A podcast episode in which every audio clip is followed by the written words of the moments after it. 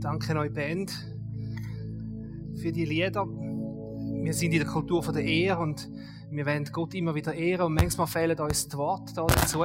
Ah, okay. Mache ich etwas falsch? Und mit dem Worship-Team kommen wir Worte über und auch ein Gefäß, wo wir Gott ehren damit. Und da danke ich euch auch für, für eure Arbeit, die ihr immer wieder auf euch nehmt. Ähm, wo ich noch ein Bub war, hat mir mein Vater einen Witz erzählt. Und zwar ist es ein Witz, wo es ist um Respekt und Anstand gegangen. Und der ist so gegangen. Und zwar, ähm, ist ein Vater, der mit seinem Sohn ist fischen. Die sind den ganzen Tag fischen und haben am Schluss aber nur zwei Fische verwünscht. Einen grossen und einen kleinen. Und wo es dann Abend geworden ist, haben sie ein Feuer gemacht und die Fische brötelt. Ähm, und wo es parat sind, Zeit ist zum Essen, hat dann der Vater zum Sohn gesagt, du darfst zuerst auswählen. Und der Sohn hat dann prompt den grossen Fisch geschnappt und angefangen zu essen. Und der Vater, der weist ihn zurecht und sagt, hey, das ist im Fall nicht anständig. Wenn du zuerst darfst auswählen, dann darfst du nicht das Beste oder das Größte für dich nehmen und das Kleine für die anderen übrig lassen. Und dann sagt der Sohn, und er sagt noch weiter, wenn ich zuerst können wählen, hätte ich den Kleinfisch genommen, damit du den Gross hast. Und dann sagt der Bub, ja, Papi, ich sehe das Problem nicht, du hast ja den Kleinfisch. Ich glaube, manchmal ist unsere Haltung, die wir haben gegenüber Ehe und Ehe geben, so ein ähnlich, dass wir wie das Gefühl haben, ähm, wenn wir zu viel geben, dann, dann kommen wir vielleicht selber zu kurz. Ähm, und wir haben vielleicht Angst, dass, äh, ja, dass die Aufmerksamkeit auf andere geleitet ist und nicht auf euch. Es ist so, als wäre eher so ein begrenztes Gut, wo es nur so und so viel hat davon. Wir sind in der Serie ähm, Kultur der Ehre wie im Himmel, so auf Erden. Wir wollen in unserem eigenen Leben und als Church eine Kultur der Ehre leben, aber nicht nur irgendeine Ehre, sondern eben eine Ehre, so wie sie auch im Himmel gelebt wird. Und wenn wir die himmlische Kultur der Ehre verstehen, dann gibt es niemand Besseres zum Beobachten, als wie Jesus mit den Menschen umgeht und wie Jesus ehrt. Und darum setzen wir heute Jesus ins Zentrum der Predigt, weil Jesus ist unser Meister von der Ehre. Wenn wir die himmlische Kultur von der Ehre verstehen, dann müssen wir natürlich auch wissen, was mit dem überhaupt gemeint ist. Und ich glaube, die einfachste Definition von was Ehre bedeutet, ist, dass wir den Wert anerkennen. Den Wert von einer Person oder von einem Ding. Und ich glaube, was noch dazugehört zu dem, zu dem Ehren können, sind so wie zwei Aspekte. Der eine Aspekt ist äh, Umgang mit Wert und der zweite Aspekt dieser Kultur ist auch der Umgang mit Versagen. Und ich habe das Gefühl, in unserer Gesellschaft und manchmal auch unter uns Christen haben wir ganz ein falsches Verständnis von, von Wert und von Ehr und auch vom Umgang mit Versagen. Die himmlische Kultur von der Ehe ist grundlegend anders als die irdische. Und ich möchte sich wieder Unterschied aufzeigen. Und ich fange an, was ist denn der irdische Umgang mit Wert und mit Ehe? Wir leben in einer Welt von tausend Ablenkungen mit, äh, mit Internet, mit Netflix, was auch immer. Und ich glaube, in dieser Welt, wo du auf so viele Sachen kannst Aufmerksamkeit geben, ist Aufmerksamkeit auch tatsächlich wie eine neue Währung geworden.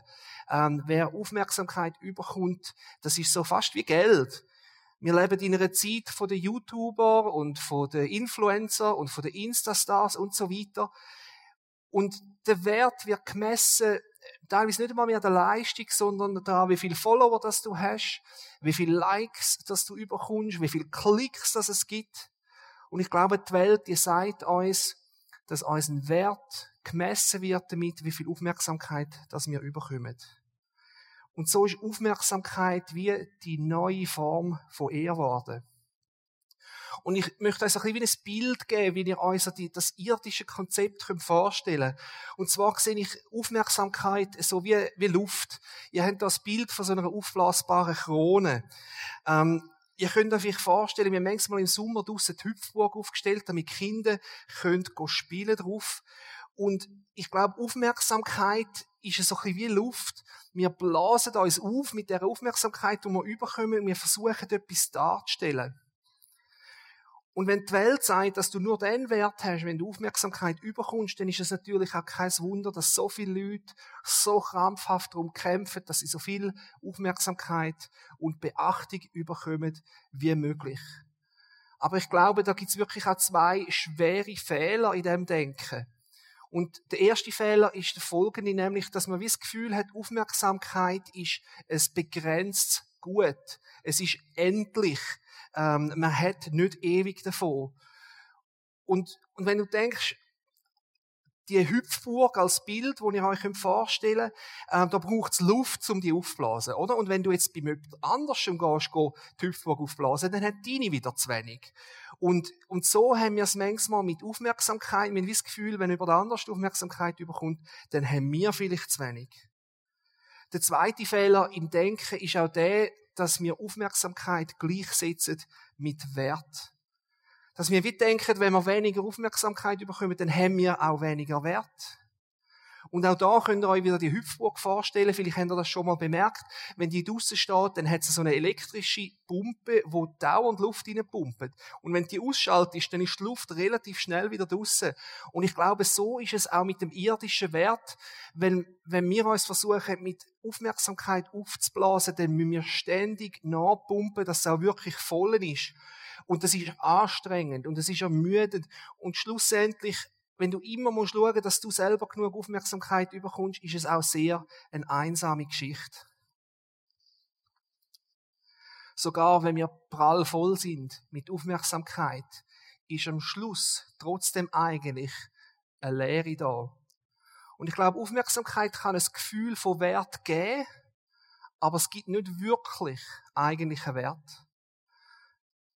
Und Jesus, er zeigt uns ganz einen anderen Weg und eine andere Bedeutung von Wert und Ehr. Wir haben in dieser Serie gehört, das hebräische Wort für Ehr äh, heißt Kabot und das wird auch übersetzt als Gewicht oder als Schwere. Das heißt, wenn wir jemandem ehren, dann geben wir einer Person Wichtigkeit oder Gewicht. In den vier Evangelien lesen wir wahnsinnig viele Beispiele, wo Jesus eher zeigt. Anderen Menschen vor allem. Aber das Spezielle ist, er tut vor allem mit Menschen, wo eher unangesehen sind, Zeit verbringen. Immer wieder ist er zusammen mit Leuten, die beschrieben worden sind als Gesindel und Sünder. Und ich möchte euch gerne ein paar Beispiele geben, genau von dem, wie Jesus eher zeigt. Am Jakobsbrunnen, dort begegnet er einer Frau aus Samarien. Und die Samariter, die sind zu dieser Zeit von den Juden verhasst gewesen und zu allermindestens sind sie vermieden worden. Ein Jude hätte wahrscheinlich nicht mit dem Samariter geredet und schon gar nicht mit einer Frau. Und die Frau an dieser, an dieser Quelle, am Brunnen, die hat das gewusst und sie hat Jesus auch auf das angesprochen und hat gesagt, wieso redest du mit mir? Weißt du nicht, dass ich eine Samariterin bin? Und obwohl sie sogar selber das Gefühl hat, sie ist nicht wert, hat Jesus Zeit verbracht mit ihr und hat mit ihr ein langes Gespräch geführt. Und es ist sogar eines der längsten Gespräche überhaupt in der Bibel, wo Jesus mit jemandem hat. Ein anderes Mal ist ein aussätziger Mann zu Jesus gekommen. Und Aussatz, das ist eine, ähm, das ist eine Hautkranke gewesen, eine ansteckende. Und eine, die vom Gesetz her den Mann unrein gemacht hat. Also der ist unrein gewesen, der hätte jetzt zum Beispiel auch nicht in den Tempel dürfen. Und jetzt kommt er zu Jesus und bittet um Heilung. Und ihr müsst euch vorstellen, weil er unrein war, hätte ihn auch niemand anlangen weil dann wäre die andere Person auch unrein geworden oder hätte sich sogar noch anstecken Und wahrscheinlich ist der Mann schon jahrelang äh, krank mit dem und hat wahrscheinlich auch jahrelang keine Berührung mehr gehabt. Und in der Bibel steht, dass Jesus den Mann angelangt hat und ihn geheilt hat. Und ich glaube, das ist so wichtig, dass er nicht nur seinen Körper geheilt hat, sondern er gibt dem Mann etwas, was er schon seit Jahren wahrscheinlich nicht mehr gehabt hat, nämlich eine Berührung von einem anderen Mensch. Und ich glaube, mit dem ähm, ehrt Jesus auch den Schmerz, den der Mann hat und heilt auch eine seelische Verletzung, die wahrscheinlich da war. Ein anderes Mal ist Jesus ins Nacht eingeladen, zum Essen auf jeden Fall. Und dann ist eine prostituierte Frau gekommen und sie hat ihm die Füße gewaschen und seine Füße gesalbt. Und in der Bibel steht, das ist eine stadtbekannte Hure gewesen, so ist sie beschrieben worden. Und ein rechtschaffener Jude hat sich nie mit der, mit der geredet und schon gar nicht berühren lassen. Aber Jesus lässt es nicht nur zu, dass sie ihm die Füße waschen, sondern er hebt sie sozusagen in den Augen der Zuschauer und er lobt sie für das, was sie macht. Jesus hat immer wieder verkehrt mit, ja, mit verrufenen Leuten, mit den Zöllnern und er hat sie geehrt. Er ist zu ihnen heimgegangen, er hat sich einladen lassen. Teilweise hat er sich sogar selber eingeladen und gesagt, ich komme zu dir heim. Und er hat mit diesen Leuten gegessen. Das ist etwas, was Juden nicht gemacht hätten. Einmal sicher nicht die, die etwas von sich gehalten haben. Und wir sehen immer wieder, Jesus gibt sich mit Leuten ab, wo, wo in der Gesellschaft wenig Ansehen haben. Und dann können wir uns überlegen, wieso macht Jesus das? Wieso zeigt er dem Gesindel, diesen Sünder, diesen schlechten Menschen die Ehe? Weil in unserem irdischen Denken haben wir das Gefühl, du bist ja nur etwas wert, wenn du Aufmerksamkeit bekommst, wenn du jemand bist in der Gesellschaft. Und das sind die Leute offensichtlich nicht gewesen. Aber das himmlische Bild von Wert und Ehre ist ganz anders. Im himmlischen Denken haben wir einen Wert, wo Gott uns gibt. Und der Wert, das ist wie eine echte Krone. Wenn das Bild ist nicht aufblasbar. Das ist eine Krone von der Kronjuwelen von England. Ähm, wahrscheinlich die bekannteste Krone und auch die teuerste. Man sagt, die ist wahrscheinlich unbezahlbar.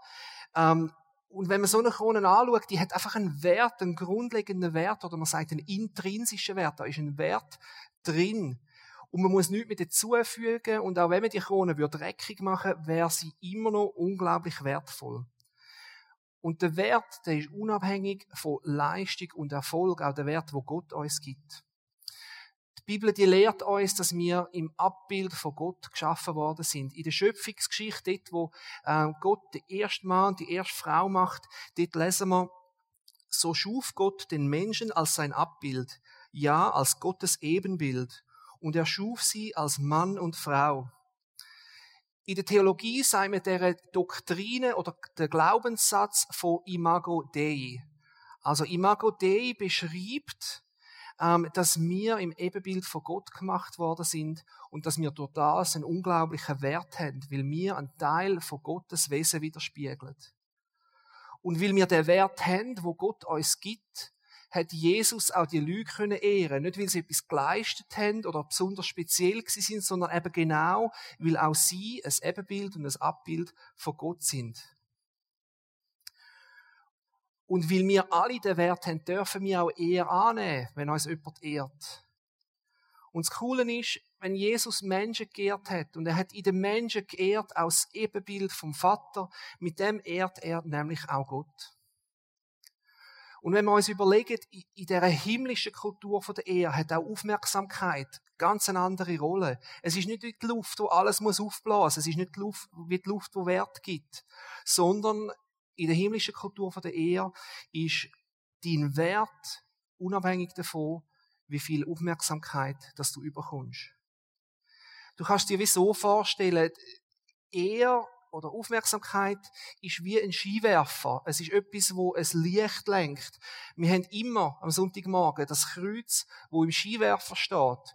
Und das Licht selber ändert nichts am Kreuz und es ändert auch nichts an der Bedeutung, wo das Kreuz hat. Das Einzige, was der Skiwerfer macht, ist, es tut es uns aufzeigen und in den Fokus rücken.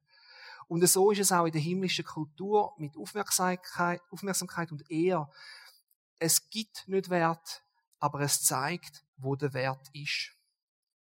Und weil das so ist, können wir anderen Aufmerksamkeit geben, wir können Vorrang geben, wir können andere ehren, ohne dass wir zu kurz kommen oder ohne dass unser eigener Wert durch das verringert wird. Vor zwei Wochen hat der Nati predigt und zwar ist das Thema gewesen, einander ehren und er hat uns verschiedene Tipps auch gegeben, wie das wir untereinander uns können ehren Und eine davon war das Ein-Stufen-Modell, nämlich, dass wir uns alle auf die gleiche Stufe setzen. Es gibt nicht die besseren und die schlechteren. Und das Zweite war, dass wir das Gold in anderen Leuten offenlegen. Dort, wo wir etwas Wertvolles sehen, dass wir darauf hinweisen, dass wir das aufzeigen. Ich möchte euch heute noch einen weiteren Tipp dazu geben, wie wir einander ehren können. Und zwar folgende. Teilt wichtige Ereignisse in eurem Leben mit anderen Leuten. Vor zweieinhalb Jahren sind Sarah und ich eingeladen worden an die Hochzeit von Stefan und Michael Rost. Entschuldigung, äh, Micha Rost und Stefan.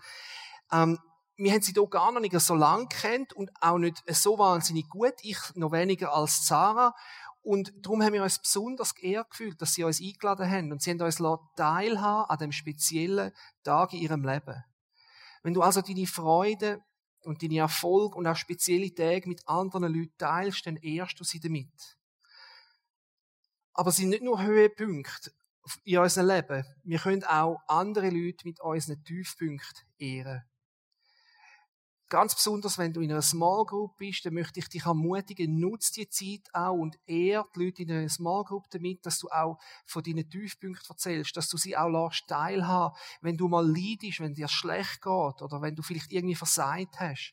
Wir ehren einander damit, wenn wir Leute teilhaben an unserem Leben. Und mit dem Thema so Tiefpunkt und Versagen kommen wir nämlich auch zum zweiten Teil von der Kultur von der Ehe, nämlich was ist unser Umgang mit Versagen? Wir schicken also voraus, wir sind in Gottes Ebenbild geschaffen. Durch das haben wir einen besonderen Wert und einen unverwüstbaren Wert. Es ist ein Wert, der unabhängig ist von unseren Schwächen und von unseren Fehlern. Und trotzdem ist die Frage, ja, wie können wir denn einander ehren, wenn andere Fehler machen. Und genau diese Frage, über die lesen wir im Johannes Kapitel 8, und zwar ist das eine ganz berührende Geschichte, wo Jesus mit der Frau redet, wo beim Ehebruch ertappt worden ist. Im Kapitel 8 steht, dass Jesus in Jerusalem war und er ist schon morgen früh in den Tempel gegangen. Und es hat ganz viele Menschen gehabt, die haben sich um ihn gedrängt, sie wollten hören von ihm. Und er ist angesessen und hat angefangen, die Leute zu lehren. Aber dann sind Schriftgelehrte und Pharisäer gekommen und die haben eine Frau mitgeschleppt, die beim Ehebruch ertappt worden ist. Und die bringen also die Frau mit in die Menschenmenge, setzen die ganze Mitte dort, wo sie alle haben können sehen. Und versucht ihr das mal vorzustellen, was da in dieser Frau abgegangen ist. Sie ist also auf frischer Tat ertappt worden, wortwörtlich mit der Hose drinnen, kann man sagen. Ähm, aber sie sind ja beide verwünscht worden. Sie und irgendein Mann. Aber nur die Frau steht da und nur sie ist angeklagt. Und meine Frage ist schon auch, wo ist denn der Mann in dieser Geschichte? Vielleicht hat sie sich verraten gefühlt. Vielleicht ist er davor gerannt. Wir wissen es nicht.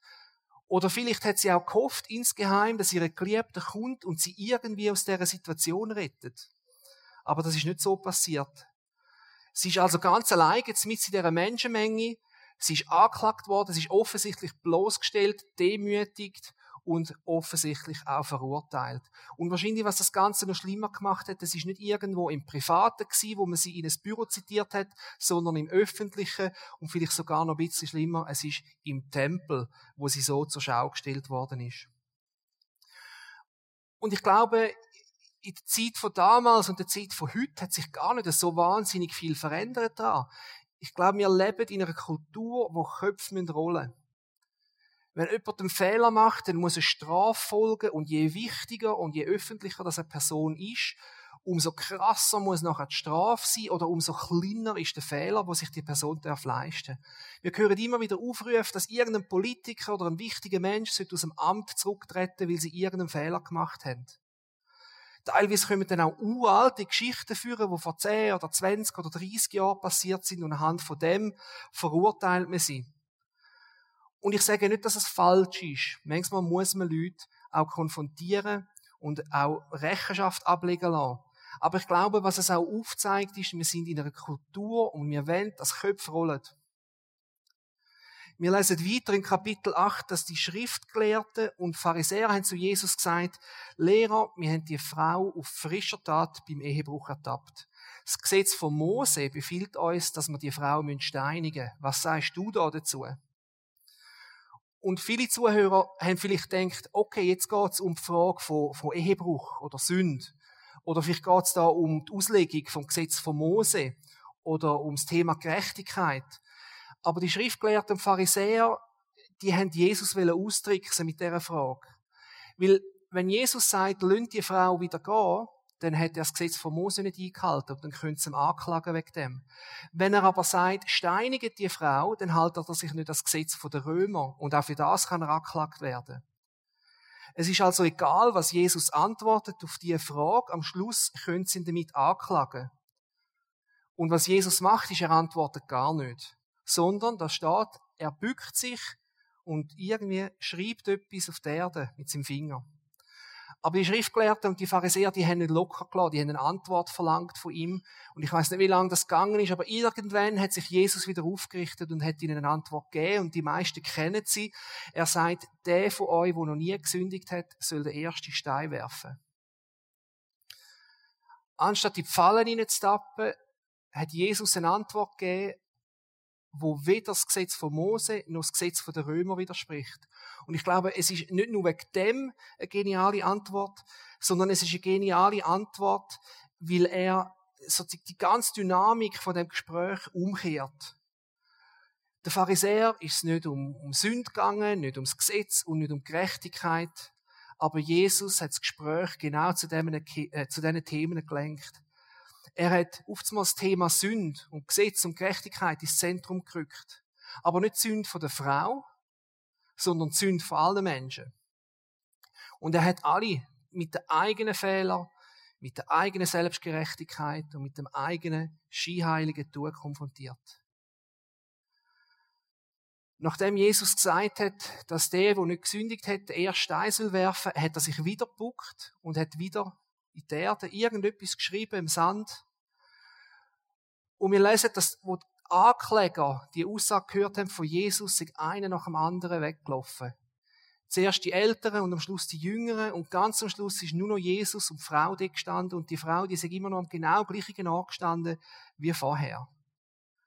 Es hat also ein nach dem anderen gemerkt, dass auch er und auch sie schuldig ist und auch Fehler macht. Am Schluss sind nur noch zwei Personen, Frau und Jesus. Und wenn es jemanden gegeben hat, wo die Frau dürfte verurteilen, dann ist es Jesus gewesen. Und wenn es jemanden gegeben hat, wo sie dürfen steinigen, dann ist es Jesus gewesen. Aber die Geschichte hört nicht damit auf, dass Jesus die Frau steinigt, sondern es geht weiter. Wo alle weggelaufen sind, da richtet sich Jesus erneut auf und fragt die Frau, wo sind jetzt deine Ankläger? Hätte dich niemand verurteilt? Frau sagt auf das Nein, Herr. Und Jesus sagt dann, dann verurteile ich dich auch nicht. Du kannst gehen, aber sündige jetzt nicht mehr. Also ein nach dem anderen hat eingesehen, dass sie auch nicht fehlerfrei sind. Und der Einzige, der noch da ist zum Verurteilen, der macht's nicht. Anstatt Verurteilen gibt Jesus Gnade und auch Vergebung. Jetzt, was lernen wir aus dieser Geschichte über den Umgang mit Versagen? Ich glaube, das Wichtigste ist, dass wir nicht berechtigt sind, zu verurteilen. Wenn irgendjemand das Recht hat, zu verurteilen, dann ist es Jesus, aber genau er hat es nicht gemacht. Und zwar in einer Situation, wo so offensichtlich war. Er hat gewusst, was Frau gemacht hat. Es hat auch niemand bestritten. Und trotzdem hat er ihr eine Würde gegeben. Und wenn Jesus, wo gerecht ist und heilig ist, die Frau nicht verurteilt, dann umso weniger steht es mir zu. Und ich glaube, das Zweite, wo uns Jesus zeigt im Umgang mit Versagen, ist, dass wir andere Leute nicht bloßstellen sollen. Was bedeutet das für uns? Also im ganz Kleinen, zum Beispiel, wenn jemand einen Böck in der Nase hat oder Hosenschlitz ist offen, dann tut man sie ganz diskret darauf hinweisen, weil man möchte nicht, dass es irgendwie peinlich ist für sie. Ich glaube, in solchen Höflichkeiten bringen wir es gut an. Aber jemand nicht bloßstellen geht noch viel weiter als das. Es bedeutet, dass man nicht über die Fehler lachen, die andere Menschen machen, dass man nicht über ihr Versagen lästert und schon gar nicht, dass man ihre Scham weiter verbreitet. Im Gegenteil, es ist nicht nur, dass wir die Leute nicht bloßstellen sollen, sondern wir sollen sie sogar noch schützen davor, dass sie bloßgestellt werden. Jetzt können wir noch einmal schauen, wie Jesus das gemacht hat. Vielleicht habt ihr euch die Frage gestellt, wie schon ganz, ganz viele Leute vor euch, was hat Jesus da auf den Boden geschrieben? Die Bibel sagt es uns nicht, wir wissen es tatsächlich nicht. Es gibt verschiedene Theorien. Die eine Theorie ist, ja, vielleicht hat er alle Sünden aufgeschrieben am Boden der Zuschauer. Andere sagen, vielleicht hat er die zehn Gebote aufgeschrieben, weil eins der zehn Gebote ist, man soll nicht Ehebruch begehen. Ich finde es interessant, dass so ein Detail berichtet wird, dass Jesus im Boden schreibt, aber steht nicht was. Und ich glaube, das bedeutet, dass es eben nicht wichtig ist, was Jesus geschrieben hat, sondern was wichtig ist, was Jesus gemacht hat. Und es gibt eine Erklärung und die finde ich stimmig und ich finde sie auch schön. Ihr könnt euch also die Situation einmal vorstellen. Die Frau steht mitten in der Menschenmenge, alle schauen sie an rundum, jeder Blick ist auf sie gerichtet, verurteilt ist sie wahrscheinlich schon in den meisten Herzen geworden. Und was macht Jesus? Er buckt sich und er malt am Boden. Und wahrscheinlich, was sofort passiert ist, die Leute haben geschaut, was macht er da? Und haben wahrscheinlich so hinter den Hals gekriegt und versucht herauszufinden, was schreibt er da auf dem Boden? Und ich glaube, was Jesus mit dem gemacht hat, er hat Blick, wo vorher auf die Frau gewendet sind, auf sich gelenkt. Er hat sie so ein bisschen wie geschützt von dieser Bloßstellung.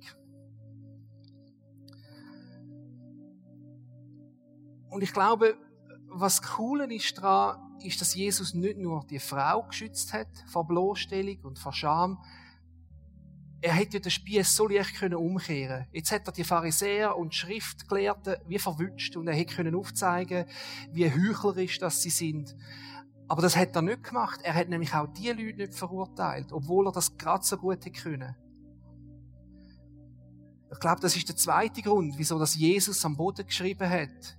Weil es steht, nachdem er gesagt hat, der Erste, wo ohne Sünde ist, einen Stein werfen. Ab dem Moment hat er auf den Boden gemalt, hat sich bückt und am Boden geschaut und er ist erst dann wieder aufgestanden, wo alle weggegangen sind. Ich glaube, Jesus hat auch den Schriftgelehrten und den Pharisäer ein Ehr gelassen, dass sie nicht das Gesicht verloren haben. Weil alle haben geschaut, was Jesus macht und seit jeder Einzel hat können weglaufen und verschwinden, ohne dass sie bloßgestellt worden sind. Jesus hat jedem, der ist, erlaubt, die eigene Schuld zu erkennen. Er hat niemand verurteilt und er hat niemand öffentlich bloßgestellt.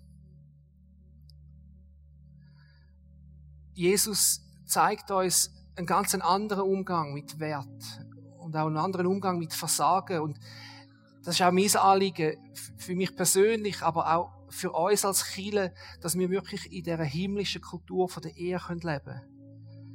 Und ich möchte so ein wie noch einen Einschub machen. Es ist etwas, was mich bewegt. Und ähm, ich weiß nicht, ob ich die richtigen Worte habe dafür. Wenn wir als Chile, wenn in einer Kultur von der Ehe leben, mit den Sachen, die da stehen, einander nicht verurteilen, einander nicht bloßstellen, einander schützen. Ich meine, was mir sofort in den Sinn kommt, ist, wir sind im Moment teilt. Wir haben Leute, die im Übertragungsraum sind. Wir haben Leute, die da im grossen Saal sind ich glaube, ein wichtiges Thema im Moment, wo wir einander sehr fest verurteilen tun, ist beim Thema Impfung oder überhaupt Umgang mit Corona. Und ich habe das Gefühl, gerade bei dem Thema, da wird teilweise gelästert und es wird bloßgestellt und es wird verurteilt. Teilweise auch sehr öffentlich und recht gnadenlos. Und ich glaube, was wichtig ist, und das finde ich so schön an dem, was wir lernen, wir müssen nicht verurteilen. Und wenn wir nicht müssen verurteilen dann müssen wir auch nicht wissen, wer Recht hat. Weil es geht nicht um, wer hat Recht und wer hat Unrecht, sondern es geht um er. Und darum möchte ich, dass wir als Chile wirklich bekannt werden dafür, dass wir einander nicht verurteilen tun sondern dass wir einander ehren. Und eine Zeit wird kommen, wo wir alle wieder in dem Saal sein können, wo die Zertifikatspflicht nicht mehr gilt, wo die Masken fallen. Und was ich mir wünsche, ist, dass wir einander wieder sehen können und einander nicht verurteilen. Und vielleicht sind noch Verletzungen da. Vielleicht sind Vorurteile da. Auf beiden Seiten nehme ich an. Und ich möchte jetzt einfach so ein von meiner Seite her, ich, ich bin einer von denen, der mit dem Zertifikat da ist, ich möchte wirklich, und mit dem fällt mir auch kein Zacken aus der Krone, für die, die sich jetzt vielleicht verletzt fühlen oder ausgeschlossen, ja, da möchte ich mich wie auch entschuldigen. Es tut mir leid, dass ich euch so fühle, dass es euch so gegangen ist.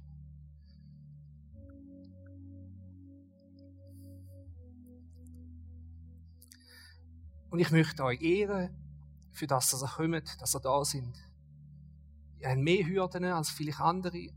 Und ich möchte euch ehren für jeden, der am Sonntag da ist.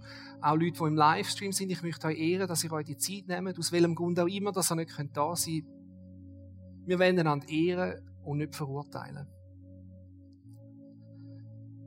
Ich möchte euch zum Abschluss von der Predigt bitten, zum Aufstehen Weil ich möchte euch ein paar von den, ihr dürft gerne aufstehen. Ich möchte euch ein paar von den wichtigsten Punkten von dieser Predigt als Zusage und auch als Versprechen von Gott weitergeben. Wenn du magst, kannst du auch die Augen zumachen, los einfach zu, nimm die Sätze auf in dein Herz. Jesus möchte dir Folgendes zusagen. Du bist geschaffen im Ebenbild von Gott. Du hast einen unglaublichen Wert in Gottes Augen.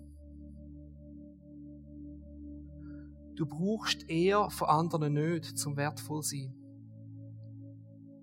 Und du selber verlierst keinen Wert, wenn du andere Ehre tust. Du musst den Wert, wo Gott dir gegeben hat, nicht verdienen und du kannst den Wert auch nicht verlieren. Und auch wenn du versagt hast, so sagt Jesus zu dir, ich verurteile dich nicht. Ich möchte zum Schluss noch mit euch beten. Herr Jesus, ich möchte dir danken, dass du auf die Erde gekommen bist, um uns zu retten und nicht um uns zu verurteilen. Bitte hilf uns, dass wir einander als dein Ebenbild sind und einander ehren können für den Wert, den du uns gegeben hast. Und hilf uns ganz besonders, einander zu ehren, wenn wir im anderen Fehler sind. Erinnere uns immer wieder daran, dass du weder die Frau noch die Schriftgelehrten und Pharisäer verurteilt hast. Du hast sie beide nicht bloßgestellt, sondern du hast allen einen Weg gegeben, dass sie die eigenen Schulden können sehen ohne dass sie müssen gedemütigt werden. Herr Jesus, wir möchten in unseren Herzen, in unseren Familien, in unserem Umfeld und ganz speziell auch da bei uns in der Kirche eine Kultur von der Ehe leben. Und zwar so, wie wir sie auch im Himmel sind. Amen.